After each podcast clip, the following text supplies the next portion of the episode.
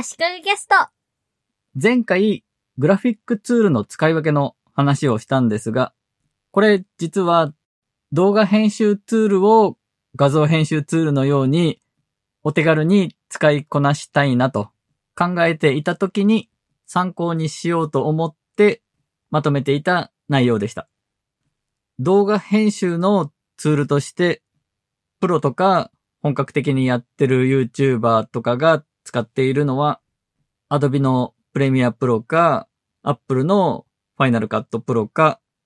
無料でも使える Blackmagic の DaVinci Resolve の3つかと思います。で、この3つを使い分けるという話ではなくて、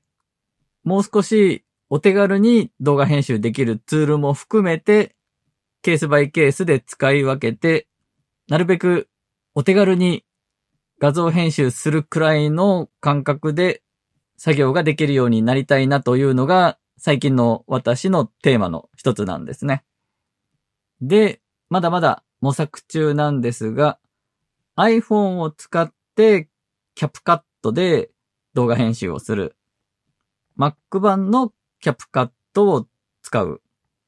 私は最初に言ったプロ向けツールの3つの中では、Final Cut Pro を使ってるんですが、何でもかんでも Final Cut Pro で動画編集するのではなく、お手軽に済ませたい時には、キャップカットを使う選択肢もあるなということで使い分けるようにしています。キャップカットは iPad でも使ってみたんですが、どうも今のところしっくりこなくて、iPhone 版か Mac 版が作業しやすいかなと感じています。iPhone、iPad だとキャップカットを操作するときに当然指を使って画面をタッチして操作するわけですが、iPad だと iPhone に比べて画面が大きい分、指を動かす範囲が広くて、手が疲れてしまうのがしっくりこない理由の一つかなと思っています。画像編集のツールの話で、クリーンショット X の話をしましたが、クリーンショット X は画面のスクリーンショットを撮るだけでなく、画面の操作している動きを動画として収録することもできます。そして収録した後、ちょっとした編集をすることができるんですね。編集と言っても、最初と最後のイン点、アウト点を決めて動画をトリミングする。始まりと終わりの時間を設定するだけですね。間のいらないところを消すみたいなことはできません。あと画像のサイズ、ピクセル数を変更することができます。縦横比とかは変えられません。あと、オーディオ、音をなくしたり、ボリュームを調整したりもできます。それだけの動画編集機能でもお手軽にできるツールがあんまりなくて、意外と重宝するんですね。画像編集の時と同様で、クリーンショット X で画面収録した動画でなくても、動画ファイルを読み込んで、クリーンショット X 上で編集することができます。Mac に最初からついてくる Apple 製のクイックタイムプレイヤーでも大体同じようなことはできると思うんですが、なんか使いにくいんですね。iPhone だったら標準の写真アプリ上で動画のイン点、アウト点を設定してトリミングするとか、オーディオを消すとかできますが、Mac 上の動画の場合、一回 iPhone に送るとか手間がかかりますし、Mac 上でサクッと動画をイン点、アウト点設定してトリミングするときには、クリーンショット X を使うというのは、いい選択肢だと私は思います。そして最近、スクリーンスタジオという Mac 用の画面収録ツールが登場して、ちょっと話題になってるんですが、画面収録編集ツールと言っていいんですが、これがなかなかすごいです。Mac の画面を操作しているところを紹介するための動画を作るとして、メニューを選んでるところとか、設定するところでチェックを入れるとか、そういう時に部分的に大きく表示すると分かりやすいというケースがありますよね。画面収録ツールで収録した後、動画編集ツールで部分的に大きく表示したりと。編集するのはかなり手間なんですが、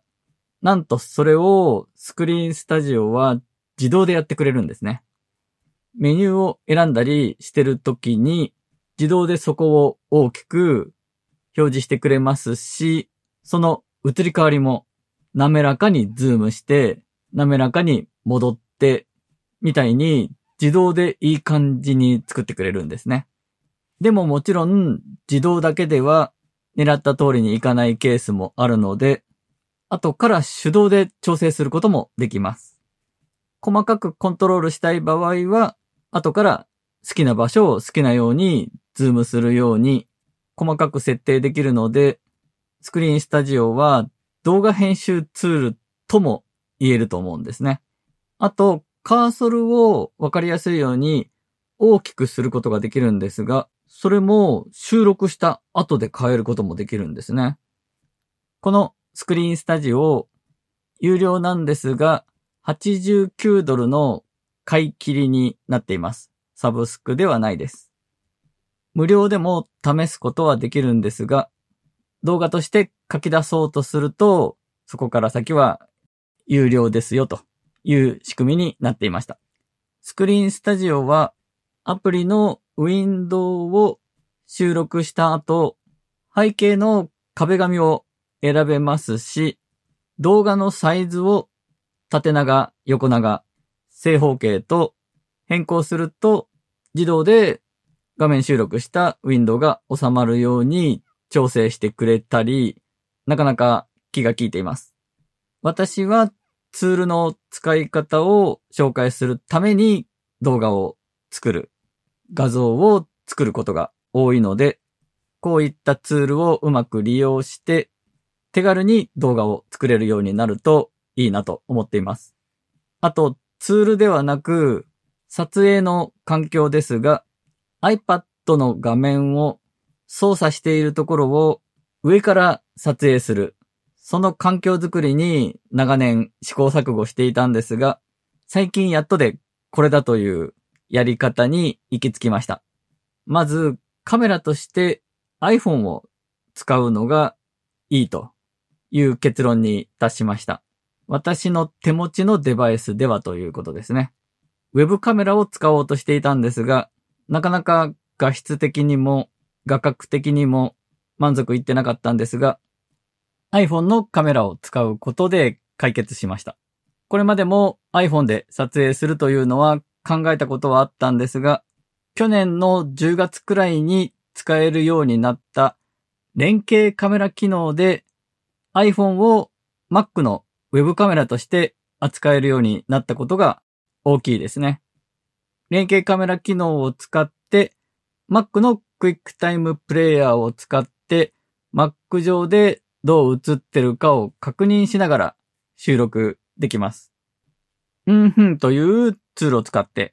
MMHMM で、うんふんですが、iPhone のカメラで撮っている上から iPad を映した映像と別なウェブカメラで撮影している自分の映像とを合成することもできます。あと、もう一点。アナログ的な部分ですが、下に壁紙を引く。机の上に壁紙を引いて、その上に iPad を載せると。これが最後のワンピースを埋めてくれた感じです。机の上に iPad を置いて、上から撮影すると、天井のライトが映ってしまうんですね、iPad に。私の机の配置では。なので iPad を机の端の方に置いて、なんとか上のライトの影響を受けなくできるんですが、そうすると机の端すぎて、机の外側も映ってしまうんですね。それが不格好だったんですが、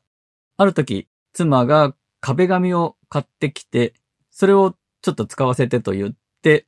机に引いて、机の端の部分をちょっとはみ出たせたり、机のすぐ横に別のものがあるところは、壁紙をちょっと折り曲げるような形でカバーするようにすると、机の上の壁紙以外のものが映らないようになって、いい感じになりました。今回は以上です。足利工事がお届けしました。